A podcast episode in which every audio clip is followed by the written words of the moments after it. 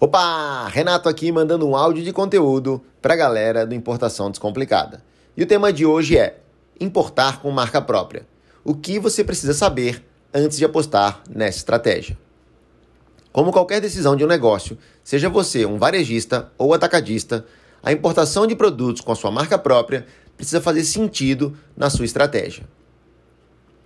Muitas vezes, a marca própria pode resolver um problema de margens, às vezes, resolve aquela dependência, escravidão de ter somente um fornecedor. Se você tem uma loja ou distribuidora já consolidada e conhecida na sua região, ou é especializado na venda em um segmento de produtos, essa possibilidade de possuir sua marca própria deve ser considerada com muita atenção. Ter a sua marca própria é uma excelente maneira de fidelizar o cliente, de transferir para o produto importado as características e atributos que o seu potencial cliente já percebe na sua empresa. É como se o produto tivesse o seu selo de qualidade. E o melhor, você já tem a logomarca, as cores da sua identidade visual bem definidas. Basta transferir isso para o produto e para a embalagem dele. Se você está iniciando a sua vida como importador agora, mas já definiu um nicho, também pode ser interessante começar com sua marca própria. Vai demandar um esforço adicional, que pode ser recompensado rapidamente. Mas como começar? A primeira coisa é procurar um fornecedor que esteja disposto a fabricar um produto com a sua marca e embalagem personalizada. Você também pode pedir pequenos ajustes no design, a um custo extra. É como se o fabricante desenvolvesse com você um produto com as suas especificações.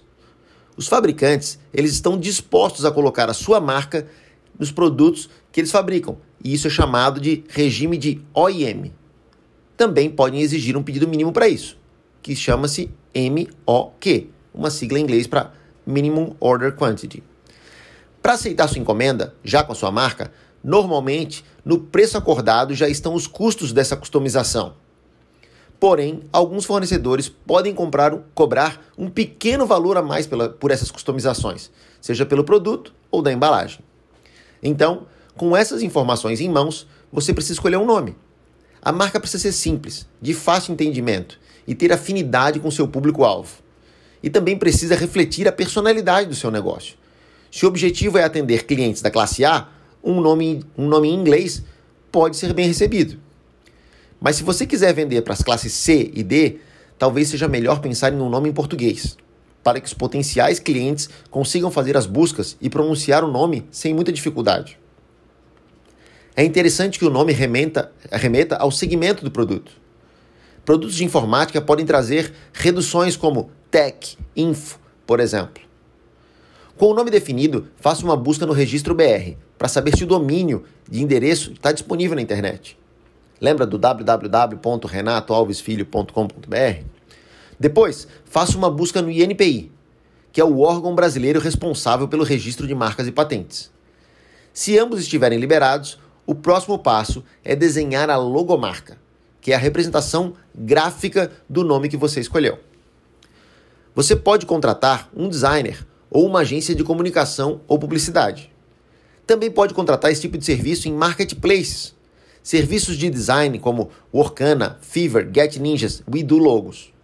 Busque referências de marcas que você admira e que tem a ver com o seu negócio, para você embasar a sua nova criação.